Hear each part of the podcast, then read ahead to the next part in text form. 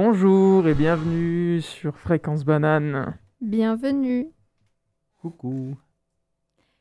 Nous sommes, euh, c'est l'équipe de l'hémicycle pour euh, une émission toujours pleine de rebondissements et de changements. Je suis accompagnée euh, de, un, de notre nouveau pour cette émission, enfin de notre nouveau de cette année, Nicolas, Coucou. ainsi que euh, de deux personnes à la technique, deux fidèles euh, destriers, que sont Camille et Maël. Salut, salut Hello, Je bonsoir. reprends du service après des mois de non-technique. Alors un peu d'indulgence, merci. Ça va, on va ça va le faire. On prendra notre temps. Alors, euh, pour cette émission, nous avons un programme euh, varié et assez chargé. On va euh, raconter euh, des anecdotes euh, de moments où on a failli mourir et autres, euh, et où on a sauvé des gens et autres types d'anecdotes euh, croustillantes. Et on va aussi parler d'un gréviste de la faim qui est à Berne, enfin qui fait la grève de la faim sur la place fédérale à Berne depuis le 1er novembre. Et on expliquera un peu plus son cas. Et on va peut-être débattre de la pertinence de son action et euh, d'autres choses. J'aimerais quand même souligner un petit truc parce que ça, c'est assez spécial pour le dire. Déjà, c'est notre deuxième émission. Euh, la première était la semaine, il y a deux semaines, mercredi. Et euh, le, but de l'émission, euh, c'est de faire, euh, de la préparer une heure avant. Donc là, tout ce que vous allez entendre ce soir euh, a été préparé de 18h30 à 19h30. Et, euh, et du coup, on est un peu, on est un peu lâché dans le vide comme ça, et on s'est donné un petit peu cette contrainte. Du coup, j'espère que vous allez apprécier. Et enfin, si on a le temps à la fin de l'émission, nous allons faire un petit time's up euh, sur des mots piochés au hasard. Voilà, pour euh, engayer un petit peu la soirée, la soirée euh, avec toutes les morts qu'on va parler. hein. Ça va être Voilà. magnifique. Alors, qu'est-ce qu'on qu'est-ce qu'on écoutera d'abord pour commencer cette soirée? Parce qu'on commence par un peu de musique. Ouais, Je pense Oui. que c'est pas mal. hein. Alors, euh, pour être dans l'air du temps, ce soir, on euh, vous propose d'écouter le retour de musical de la semaine, qui est Orelsan avec l'odeur de l'essence. Vous êtes de retour sur Fréquence Banane avec l'équipe de l'hémicycle jusqu'à 20h30. On va commencer euh, dans le vif du sujet et où on va parler euh, du gréviste de la faim posté depuis le 1er novembre sur la place fédérale à Berne. Il s'appelle Guillermo Fernandez et euh, il demande à Simonetta Sommaruga de convoquer l'Assemblée fédérale pour une session de formation obligatoire sur l'urgence climatique et écologique.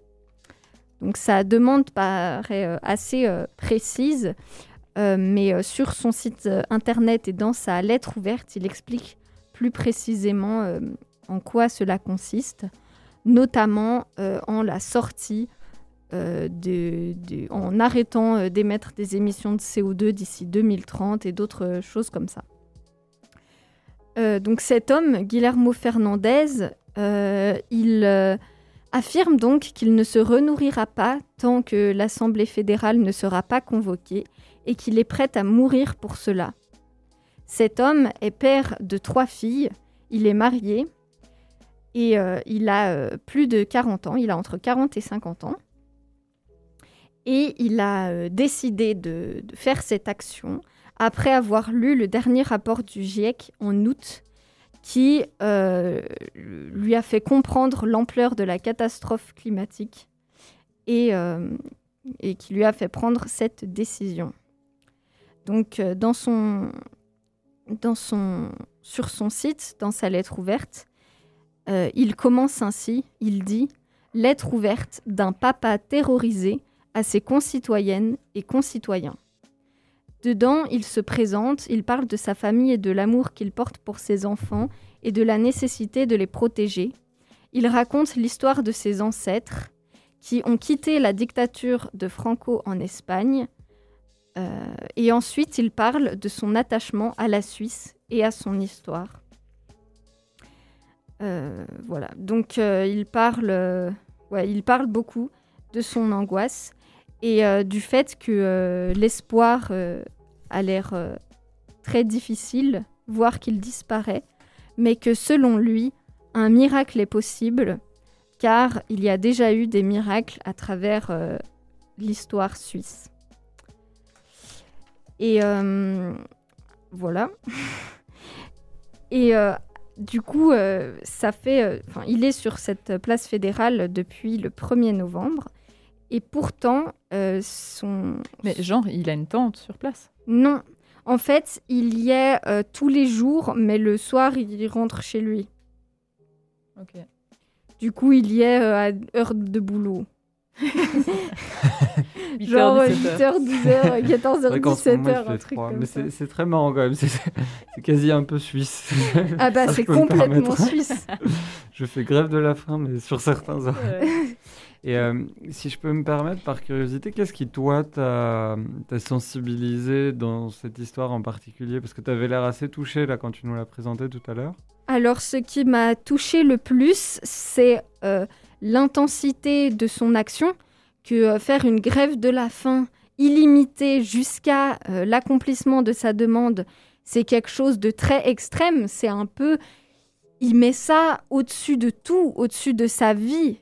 Euh, et donc, euh, c'est un acte, euh, c'est un sacrifice énorme qu'il met en place. Et je trouve que quelqu'un qui met un sacrifice aussi énorme mérite quand même l'attention. Parce que, ouais, il, il utilise un moyen extrême. Donc, donc son, sa demande mérite de l'attention. Voilà, tout simplement pour cette raison-là. Et, euh, et donc, j'ai été assez étonnée de voir que très peu de médias ont, ont relayé euh, son action. Euh, alors que ça fait déjà plus de 20 jours qu'il est sur la place fédérale. Vas-y.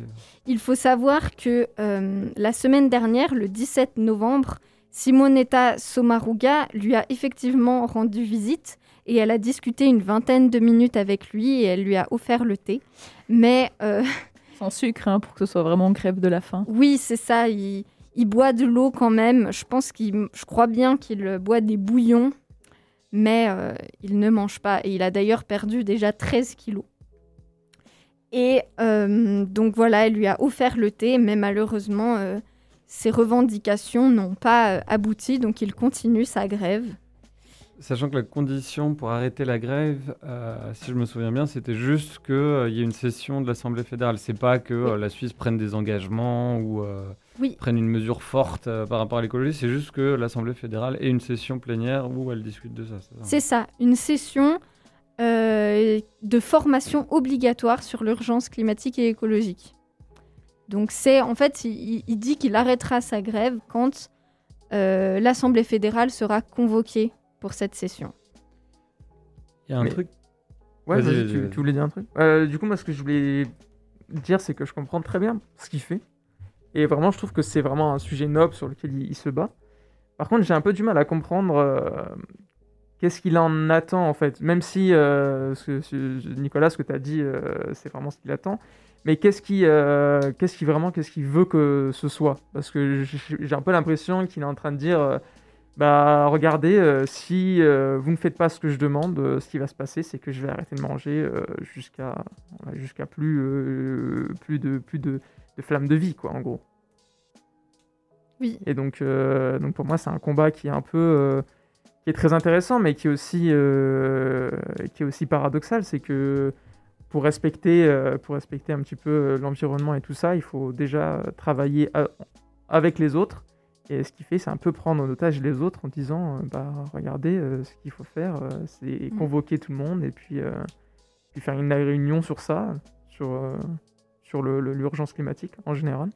En fait, c'est vrai que la, la question qu'on se posait tout à l'heure, c'est qu'en fait, à premier abord, on était tous plutôt pour en entendant l'histoire et en se disant, bah ouais, c'est grave un combat. euh, Enfin, voilà, je pense qu'ici, autour de la table, on est tous plutôt d'accord sur le combat écologique.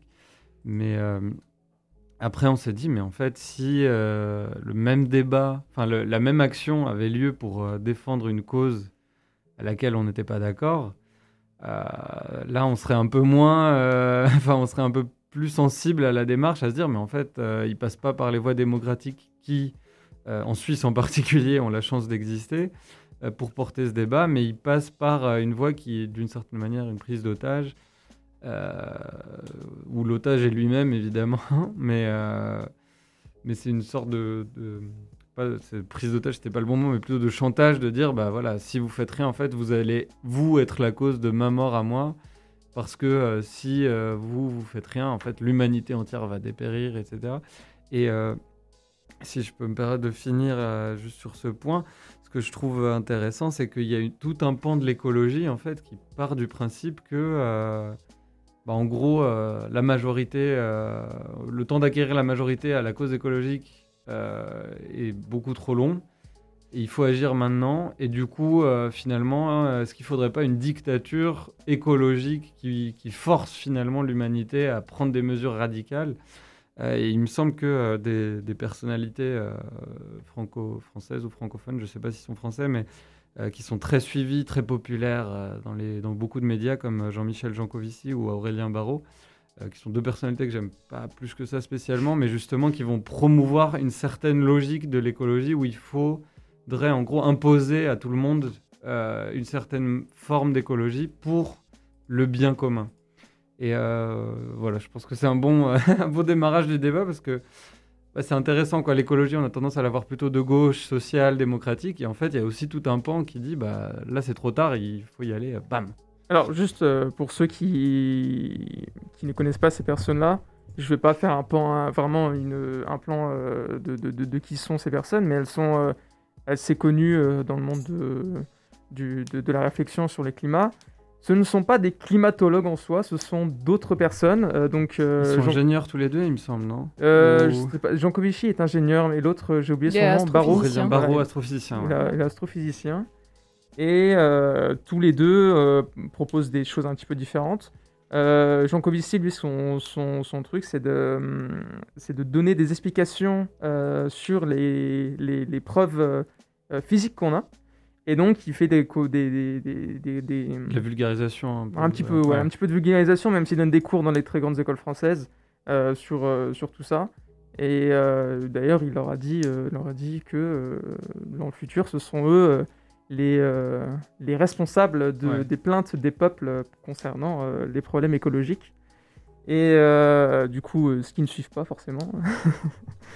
Et Aurélien Barrault, lui, l'astrophysicien, il va réfléchir un peu plus à la, méthode qu'on va, qu'on va opter pour, pour se battre contre le réchauffement climatique.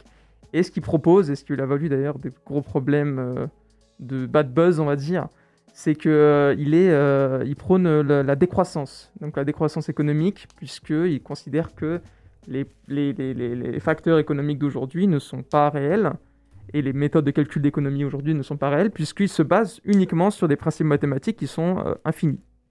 Et donc qui ne sont pas basés sur des principes finis comme les ressources de la Terre.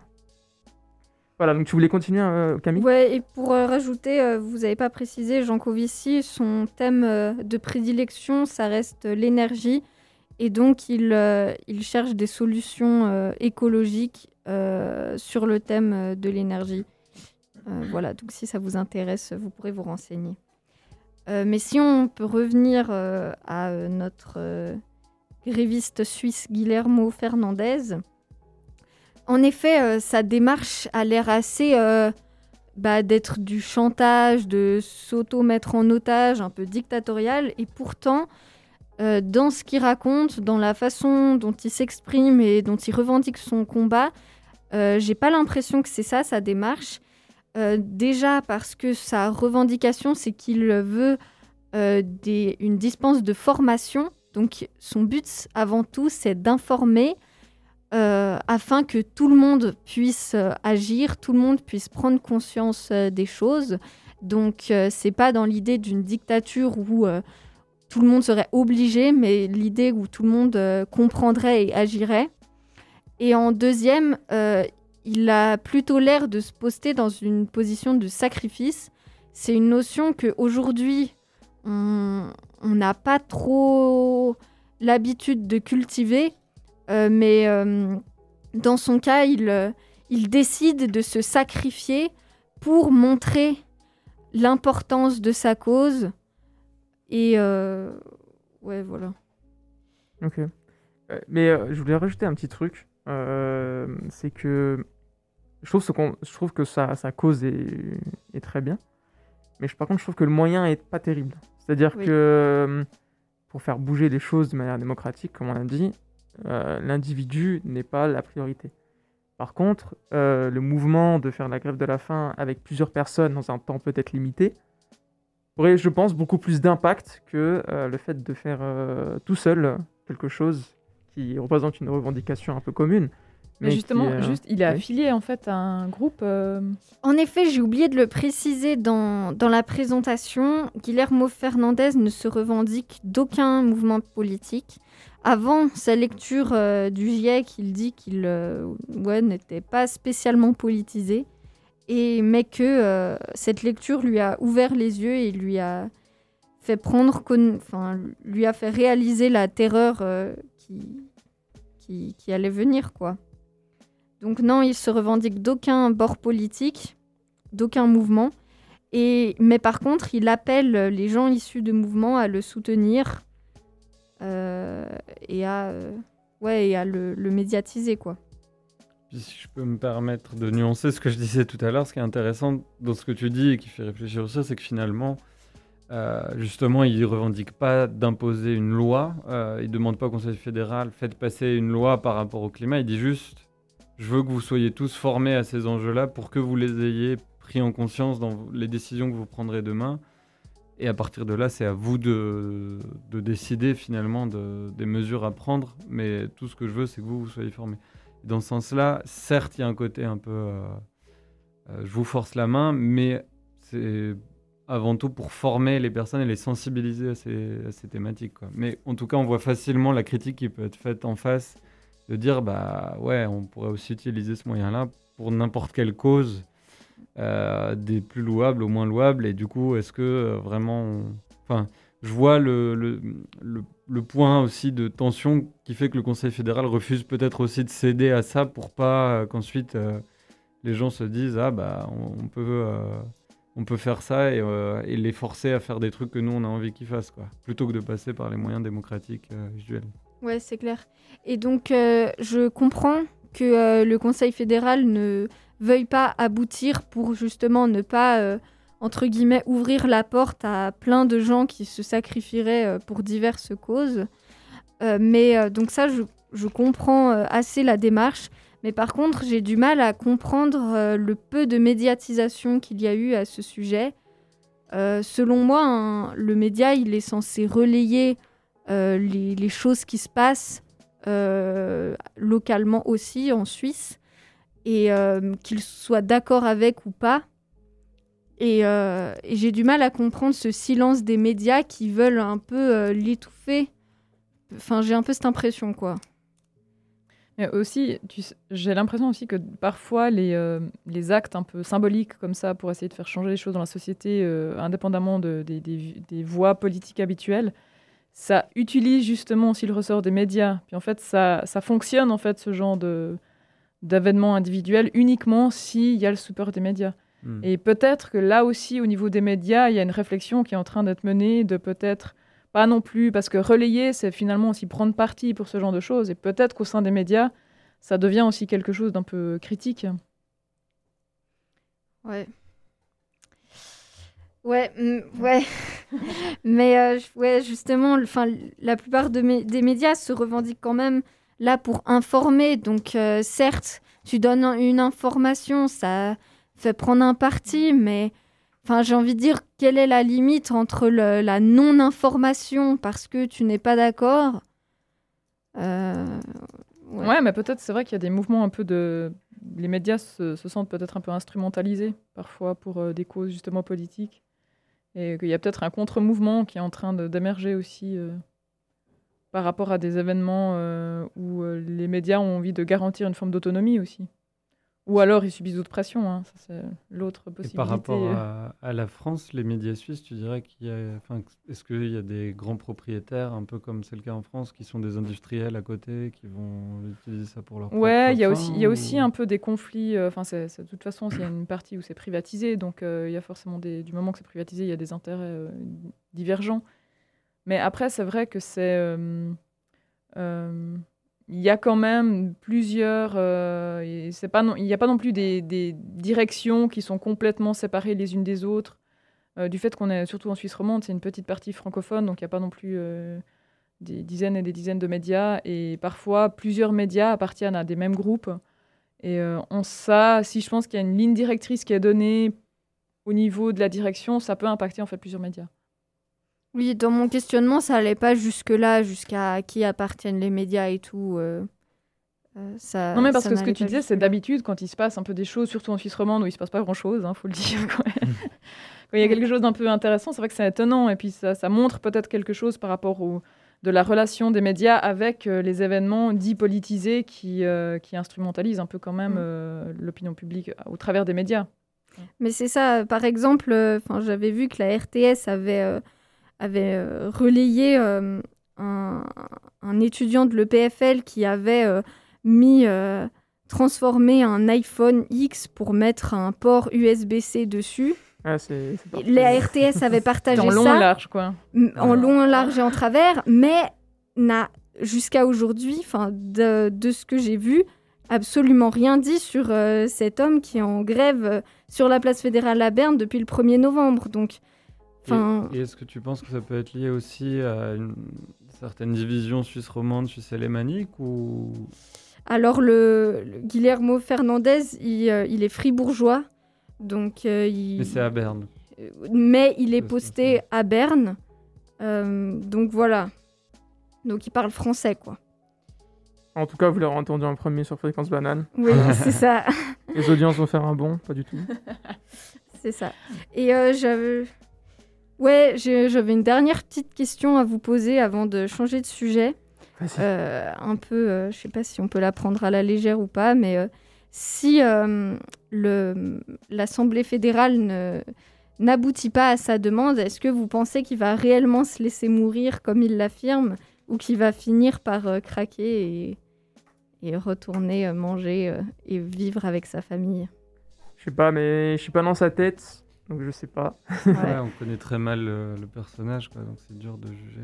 Donc il est peut-être euh, déterminé à un point, euh, à un certain point, mais euh, il faut pas oublier quand même qu'il est père de famille, donc euh, chacun ses responsabilités, chacun ce qu'il fait ce qu'il veut.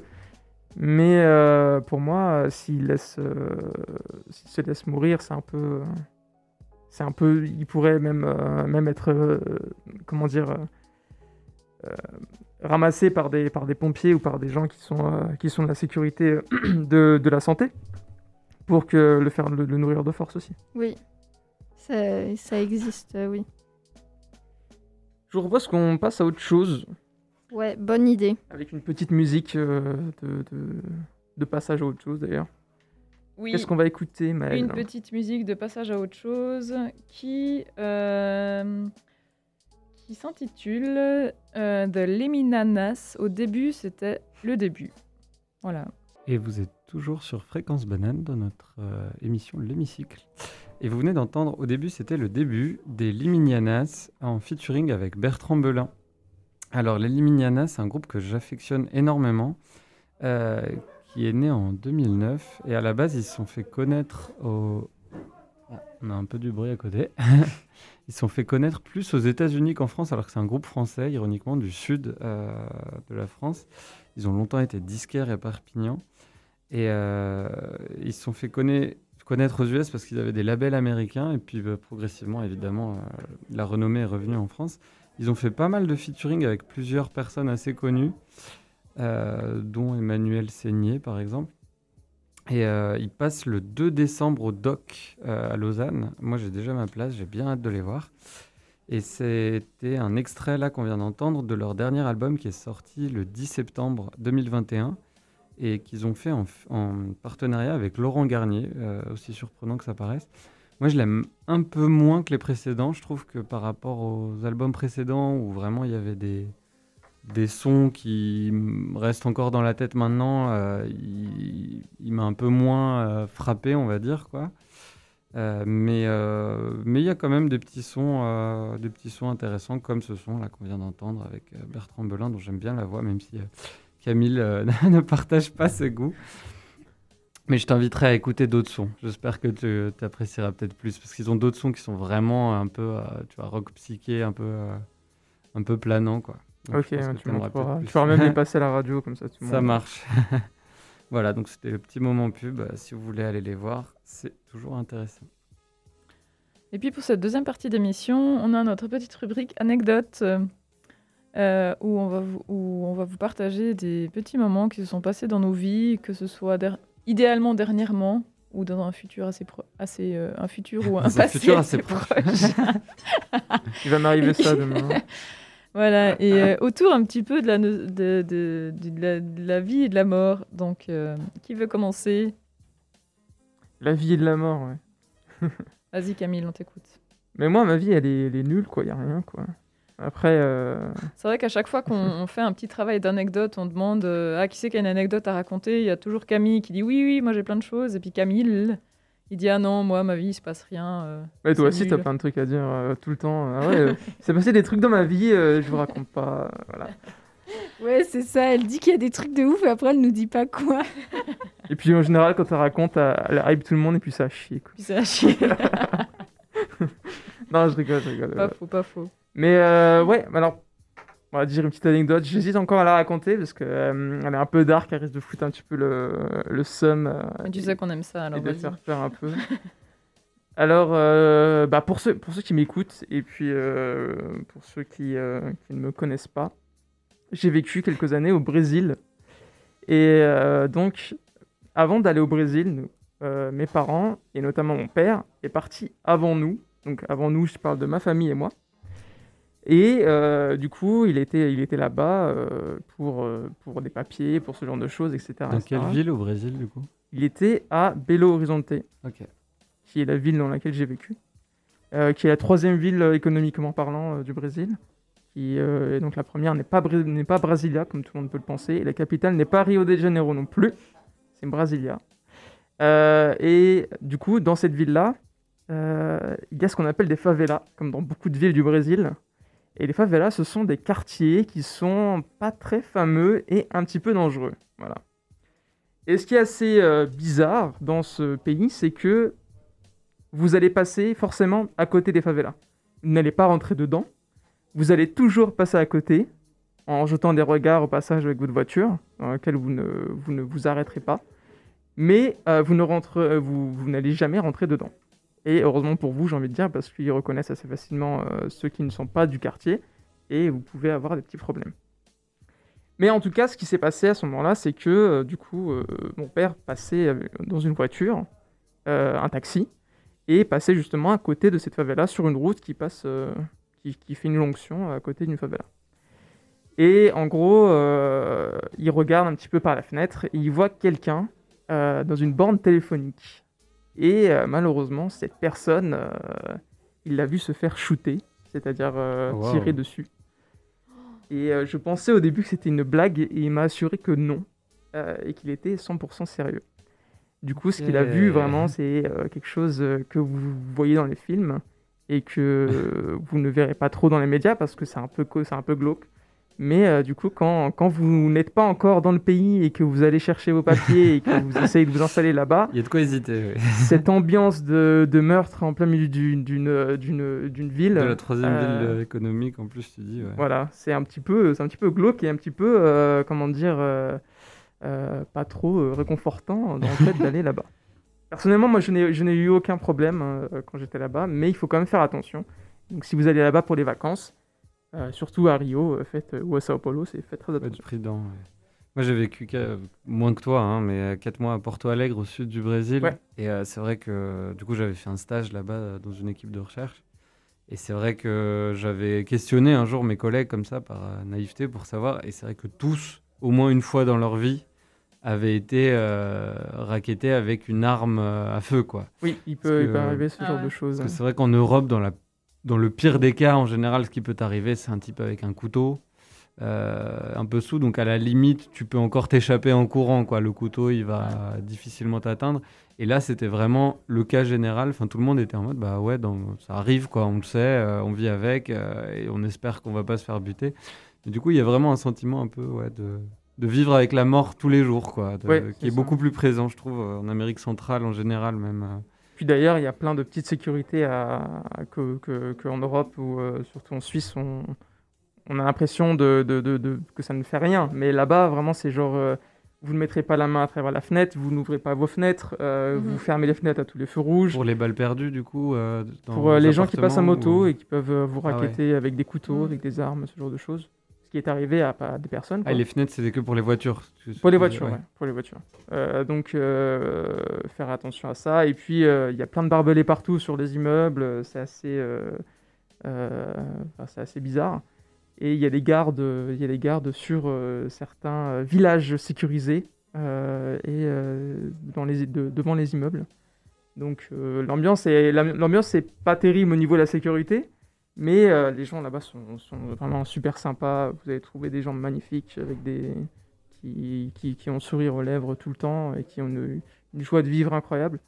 Et, euh, aussi, un truc, justement, tu as vécu à Porto Alegre.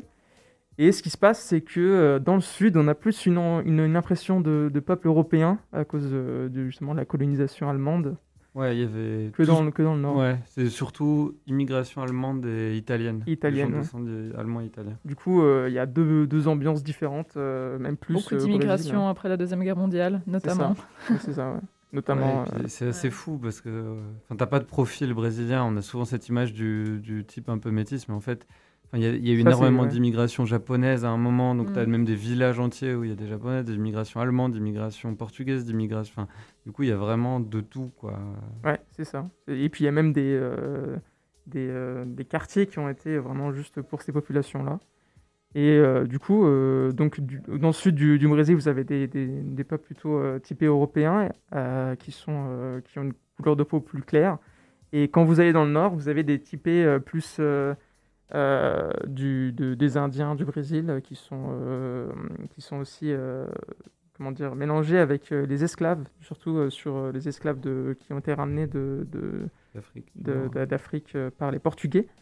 Et donc, c'est ce, qui ce qui se passe surtout à Bahia, qui est une ville magnifique, et plus dans le nord du pays, où, euh, où la température est beaucoup plus chaude, puisqu'on se rapproche beaucoup de l'équateur et de l'Amazonie. Merci Camille. Deuxième anecdote euh, sur la vie et sur la mort. Maël, on t'écoute. On sent que tu en brûles l'envie. Moi, je passe en dernier.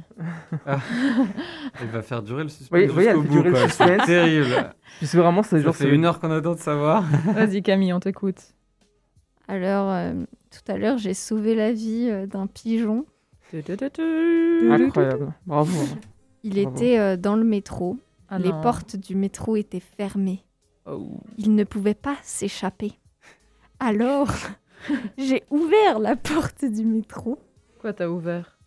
Ben, j'ai- en fait, le, en fait, le métro, enfin, c'est facile, mais le métro, il était arrêté. Ah oui, alors ça va. C'était pas genre en pleine course. euh, Non. t'as- t'as- t'as- non, non, le métro, il était arrêté.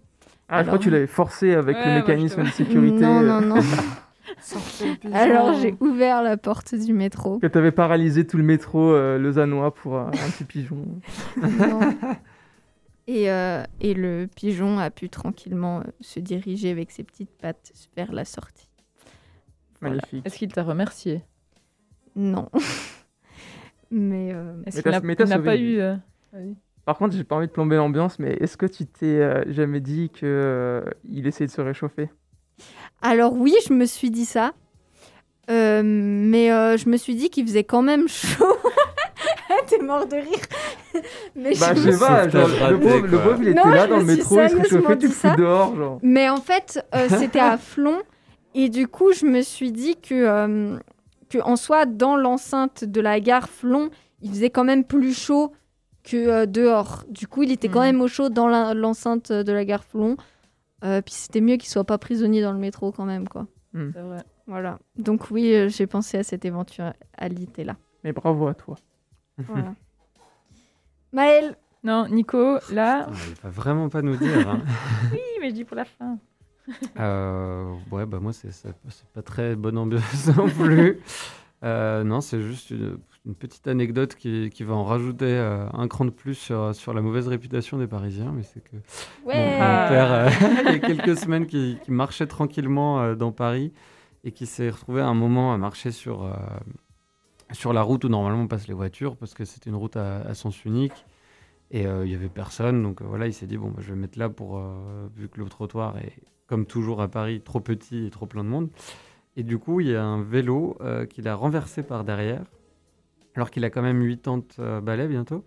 Et, euh, et que la dame, au lieu de s'excuser, de s'inquiéter de son sort, parce que quand même elle a renversé un pauvre petit vieux euh, à terre, lui a dit qu'il ferait mieux de regarder où il va, alors qu'elle l'a renversé par derrière. Donc moi, ça, m'intrigue encore. J'aurais été curieux de voir la scène quand même, même si ça m'aurait dérangé de voir mon père dans cette situation. Juste pour comprendre comment elle peut se dire, genre, regardez où vous marchez alors qu'elle le renverse par derrière. C'est-à-dire que justement, il regardait devant lui et pas derrière lui. Euh, voilà. Donc ça, Ah c'était, c'était la gueulante sur, euh, sur les connards parisiens. Magnifique je suis moi-même parisien. parisien, c'est bon, j'ai le droit. Tout le monde a le droit. droit. ah, faut, faut le dire, Paris, euh, Paris, les Parisiens, c'est tout un cas d'anecdotes bizarres. C'est vrai que, ouais, même un week-end, euh, c'est, un peu une expérience sociale. Il faut le faire une fois. C'est un peu Pas comme- très agréable d'ailleurs. Et, en tant que rarement pa- agréable. et en tant que Parisien, euh, c'est quoi ton explication euh, La densité. La densité La densité, le fait que tu vois, Parce des... qu'il y a plein de villes où il y a de la densité, tu vois. Enfin, tout le monde. euh, Ouais, mais est-ce que finalement, euh, c'est pas la même chose, tu vois, à Sao Paulo ou des Hong Kong ou Shanghai, mais juste on est moins au courant parce que c'est plus loin de nous, quoi. Ouais. Moi, j'ai l'impression, hein, parce que tu vois. Mais pourquoi il y a cette où- réputation sur les Parisiens alors Tu Bah, vois, genre, après, tu prends Berlin, tu prends... il y, a- il y a plein de mégapoles en Europe. Ouais, mais je pense que c'est moins le cas. Berlin, enfin, moi, j'y suis jamais allé personnellement, mais les échos que j'ai, c'est que justement, tu as beaucoup d'espace parce qu'il y a ces structures énormes construites par l'URSS qui sont vidées. Du coup, tu as Ouais. l'impression que. Puis il y a Ouais. plein de parcs et tout ça, qui, euh, Ouais. de grands parcs au sein de la ville, alors qu'à Paris, il y a très peu de parcs où, en tout cas, ils sont assez Enfin, petits. C'est-à-dire qu'il y en a on- plusieurs, mais vu la quantité de population, Mm. ils sont largement insuffisants. Et du coup, ça. tu vas dans un parc, enfin moi ça, ça m'enchante ici, tu vois, tu marches à Valency ou, dans, ou euh, à la vallée de la jeunesse ou d'autres trucs, une personne tous les 30 mètres, tu n'imagines pas le luxe pour moi. à Paris, euh, tu as un parc, dès qu'il fait beau, euh, il y a une personne Mm. tous les 2 mètres, et ça fait qu'empirer parce que bah, du coup, les promoteurs immobiliers vont avoir tendance à, à construire de, des immeubles plus, qui accueillent de plus en plus de personnes en centre-ville, alors qu'il y a de moins en moins de, de structures, que, les, que la ville est prévue pour les voitures avant tout. Et du coup, bah, il n'y a pas la place de marcher sur les trottoirs, donc les gens passent leur temps à se cogner. Les métros sont toujours bondés, même s'il y a énormément de métros. Bah, vu la quantité de gens qui circulent, euh, c'est toujours le bordel. Et, et nécessairement, tu vois, quand tu te fais solliciter euh, 30 fois par jour pour euh, une cause X ou Y, euh, même si c'est les meilleures causes du monde, mais bon, tu sors du boulot, euh, tu veux rentrer chez toi ou tu veux juste aller Mhm. faire tes courses, tu es sans cesse sollicité. Bah, de base, du coup, quand quelqu'un t'adresse la parole, C'est sur la défensive. et sur la défensive, parce que tu es là, genre, euh, soit tu as envie de dire j'ai pas d'argent ou le, Mm. je suis pressé, et du coup, euh, bah, quand c'est quelqu'un qui vraiment a besoin d'aide et qui cherche un contact humain, j'ai l'impression que globalement, les gens sont tellement sur la défensive et énervés d'être sollicités sans arrêt, d'être sous cette pression où ils sont sans cesse concaténés les uns sur les autres, que du coup, bah, ils sont nerveux, quoi, tout simplement. Humainement, tu vois, euh, je pense que c'est pareil, euh, tu ferais pareil avec des animaux qui seraient dans des cages. euh, en grand nombre, euh, tu retrouverais des symptômes similaires à, à des Parisiens, finalement. Et des modèles de Parisiens qui seraient intéressants à faire en études expérimentales. Ouais, et puis on entend beaucoup parler aussi parce qu'on est francophone aussi. et donc, euh, Ouais, peut-être c'est Ouais, ça. je pense que c'est ça Ouais, aussi. ouais. Ça donne pas très envie euh, ce que tu as raconté. J'espère qu'à la prochaine émission, tu euh, raconteras des trucs plus cool. Il y a, y Ah, plein j'adore d'autres Paris, qualités c'est de ça. Paris. hein. Ouais, la, moi, vie comme culturelle, ville. euh, la vie culturelle est géniale. Il y a des très beaux bâtiments, des très beaux musées. hein, mais je pense qu'en tant que touriste, Paris est génial et Ouais, oui. qu'il y a des choses splendides à y faire. C'est juste que pour la, y vivre en fait, c'est ouais, ça qui est différent. la, la vie quotidienne, c'est bah, ça rend tendu, quoi. En tout cas, j'espère que ton père va bien et qu'il euh, Heureusement, oui. Merci. Bon, allez, maintenant, Maëlle. Alors, ma petite anecdote. Elle sait se faire désirer. Ah ouais. Oui. Alors, c'est c'est un truc assez étrange euh, qui, euh, euh, qui m'arrive depuis. euh, Donc, en fait, il y a environ un mois et demi, euh, je- depuis la fenêtre de ma cuisine, euh, je peux voir euh, les euh, là où je parque ma voiture. Et en fait, euh, j'ai vu qu'il y avait un, un petit papier blanc qui était sur euh, le pare-brise. Puis je me suis dit, ah merde, je me suis pris une, une amende. Puis après, j'ai dit, mais non, non, non, en fait, j'ai un abonnement qui fait que je paye par mois, machin. Donc non, c'est pas ça. Je me suis dit, ah merde, c'est le voisin qui râle parce qu'on prend tout le temps des douches à 11h le soir, puis qui est venu mettre un papier. Enfin, dès qu'on a un papier sur le pare-brise, on s'imagine plein de trucs de qu'est-ce qui pourrait, pourquoi quelqu'un veut nous contacter via le pare-brise. Et en fait, sur ce pare-brise, il y avait euh, un papier qui était plastifié. Donc, vous savez, dans ces plastifieuses euh, où on, on passe, en fait, puis tout est collé euh, tout autour de. Tu peux pas le sortir, quoi. Voilà, tu peux pas le sortir comme une enveloppe, c'est vraiment plastifié. Et euh, dedans, il y avait une lettre qui était hyper étrange. Euh, ça avait l'air d'être un type qui parlait à une fille, qui disait, qui se disait, je suis désolée, mais j'espère que ta vie ça va. Enfin, un truc un pas- petit peu t'as pas étrange cette comme lettre ça. avec toi, là. Bah, je voulais la prendre, puis j'ai voulu, Ah, je voulais l'amener, mais je l'amènerai la prochaine fois. Et euh, un, un truc très Bah, et puis bizarre. ça et puis, une vie. Et puis du coup, euh, moi, enfin, on, on s'est dit que c'était quelqu'un qui avait peut-être perdu la lettre, puis qu'il l'avait juste posée sur le pare-brise, puis voilà. Même, je crois bien que je crois même que celle-ci, je l'ai mis à la poubelle. Mais la semaine dernière, tac, en regardant par la cuisine, qu'est-ce qu'on voit? De nouveau un papier sur le pare-brise. c'est une histoire de fou. Et là, on s'est dit, tiens, c'est bizarre. Et la même chose, la lettre plastifiée, tout ça. De nouveau, un récit un peu absurde qui disait euh, Ah oui, parce que mon voisin du dessus, il m'embête. Enfin, il y avait vraiment tout un, un espèce de discours un petit peu schizophrénique, euh, avec pas vraiment de cohérence. et à la fin, c'était signé- manuscrit ou alors Ouais, manuscrit, manuscrit. Et à la fin, qui juste écrit pardon. Sans euh, nom, sans rien du tout, juste pardon, comme ça. Donc, ça, c'est la C'est deuxième. hyper triste. Et très très étrange. Alors après, euh, on se dit, euh, et justement, euh, dernièrement, j'ai j'ai vu, euh, je fais partie d'une association qui s'appelle Stop au harcèlement, qui, fait des actions en fait euh, contre le harcèlement euh, dans la région lausannoise. Et puis, euh, je discutais de ça avec une, des filles qui était là-bas, puis elle me disait, mais moi, j'ai une de mes copines, ça fait cinq ans que ça dure. Elle reçoit des lettres comme ça dans sa boîte aux lettres, genre toutes les semaines. Et, et là, dernièrement, c'est à connotation sexuelle, etc., etc. Et puis elle disait, ça fait cinq ans que ça dure. Et que, en plus, elle, maintenant, elle voit qui c'est qui lui envoie ça. Et puis c'est vrai que c'est un, un mec un peu schizophrène, etc. Mais c'était pareil, des lettres plastifiées. Alors, euh, justement, je lui ai dit, mais est-ce que la lettre était plastifiée aussi? Puis elle m'a dit, ah non, mais t'inquiète, elle, elle habite pas dans le même quartier que toi, donc c'est certainement pas la même personne. Mais peut-être. Peut-être. Un mec fou à Lausanne.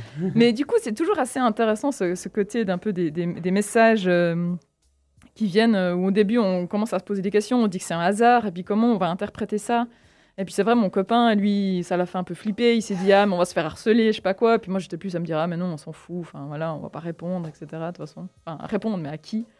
Et, euh, et c'est vrai que c'est un. Ah oui, parce qu'il n'y a pas de mail, pas de. non, non, non, il n'y a même pas, il y a même pas de, de- comment dire, de, de nom ou de signe, euh, genre un papier anonyme. qui viendrait complètement anonyme, quoi. Peut-être que Ouais. vous pourriez répondre avec une lettre sur votre propre pare-brise et vous voyez si elle disparaît.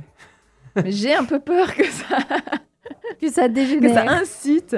Mais je me suis dit peut-être que je les amènerais à la radio et puis que je les lirais à la radio et que je lui ferais des Ouais. réponses à la radio. Peut-être que pour la Ce prochaine serait une fois. on peut- façon de processer. euh, La prochaine fois, on peut essayer de d'écrire une lettre en commun, en réponse, tu En vois. réponse. Une lettre un peu absurde qu'on écrirait à, ce- à ce type.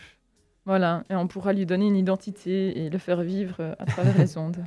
Et ensuite, on te laissera te faire harceler. Ouais, de toute façon, si ça se trouve, je vais pas passer ma vie là, donc euh, euh, d'ici une année ou deux, peut-être je déménagerai. et Le problème sera. euh, sera... Mais ça Oui. se trouve, il, ça se trouve il- comme, euh, comme il est un peu bizarre, il nous, il nous écoute maintenant parce qu'il y a que des gens un peu bizarres qui nous écoutent. C'est vrai, ça c'est possible. Il, il a peut-être des réponses Alors, à des questions de la vie, ce serait trop drôle en vrai. J'ai trop envie de lui poser des questions, tu vois. Alors s'il existe vraiment, qui peut-être qu'il fasse juste un effort un peu sur, euh, sur la cohérence de ses propos pour que ce soit un peu plus intelligible, ce serait volontiers. Mais pourquoi euh, plastifier? C'est ça que je comprends pas en Aucune fait. idée. Mais ça, c'est typiquement Et- des signes un peu de, de- tu vois, de, aussi des signes euh, peut-être de maladie mentale. C'est qu'il y a un peu des, des voiture, elle manies est pas garée dehors parce que si c'est ça, peut être contre Si, elle la pluie, non tu vois, Oui, tout simplement. Ah, pour ouais. préserver le papier. C'est Ouais. quoi, c'est quoi ta voiture? Tu veux le numéro de plaque ou... Elle est garée dans quelle rue? Ah, C'est quel type? Sais même pas, je t'avoue. Ça fait pas longtemps qu'on l'a. C'est une Toyota. Ah voilà, bah je comprends. Une Toyota. Non, elle dit n'importe quoi. je sais pas. Je sais pas. Non, mais à quel moment c'est- Moi, c'est un truc toujours qui m'a euh, toujours fasciné dans ces trucs un peu étranges de la vie. Et à un moment donné, la personne, elle fait un choix. À quel moment elle a décidé de choisir ma voiture plutôt que les genre 25 autres voitures qu'il y a dans la Et rue? Peut-être que les 25 autres aussi sont passés. Il a vu que c'était une nouvelle. Le mec fait peut-être ça en série, tu vois, il imprime des trucs, paf, paf, paf. Donc Après, j'espère que après, je- j'aurai personne qui m'attendra derrière ma porte, un de ces quatre. Ouais. euh, Ouais, Voilà. c'est tout ce qu'on espère. Après, je pense que des fois, il y a genre. euh, je sais pas, des, des gens qui ont envie de. qui écrivent des trucs un peu random euh, ou qui leur passent par la tête et puis. euh, et puis qui. euh, qui l'ont mis quelque part et qui ensuite vont l'abandonner quelque part, tu vois. Et en gros, euh, ce qu'ils font, c'est que. Camille, qui fait ça? J'en sais rien. Qui fait ça? Mais en fait, je- j'essaie j'essaie d'imagi- j'essaie d'imaginer le, le processus, tu vois. Je me dis, genre, euh, c'est quelqu'un qui a, be- qui a eu besoin d'écrire quelque part quelque chose et euh, qui, euh, qui a plastifié le machin pour que ce soit quelque chose d'important pour lui. Et du coup, qui, euh, qui derrière euh, a voulu passer à autre chose, comme s'il tournait une page de sa vie et qu'il a, lâché le papier euh, euh, quelque part. Ouais, c'est presque poétique, un peu ta vision. Bon, après, j'imagine des trucs, tu vois, mais euh, on s'en fout un peu. Bon. euh. Bon, chers amis, c'est l'heure de vous d'imagination. hein. C'est passé vite, c'est passé vite cette heure. Oui. Bon, on vous donne rendez-vous, euh, si tout va bien, dans deux semaines, euh, Yes. à 19h30 pour une nouvelle émission. Et puis d'ici là, on vous souhaite à tous et à toutes une bonne soirée. Bonne, Bonne soirée. soirée. Et on vous quitte avec 21 Pilots de The De Outside. Voilà. Camille qui adore cette musique. Sur Fréquence Banane.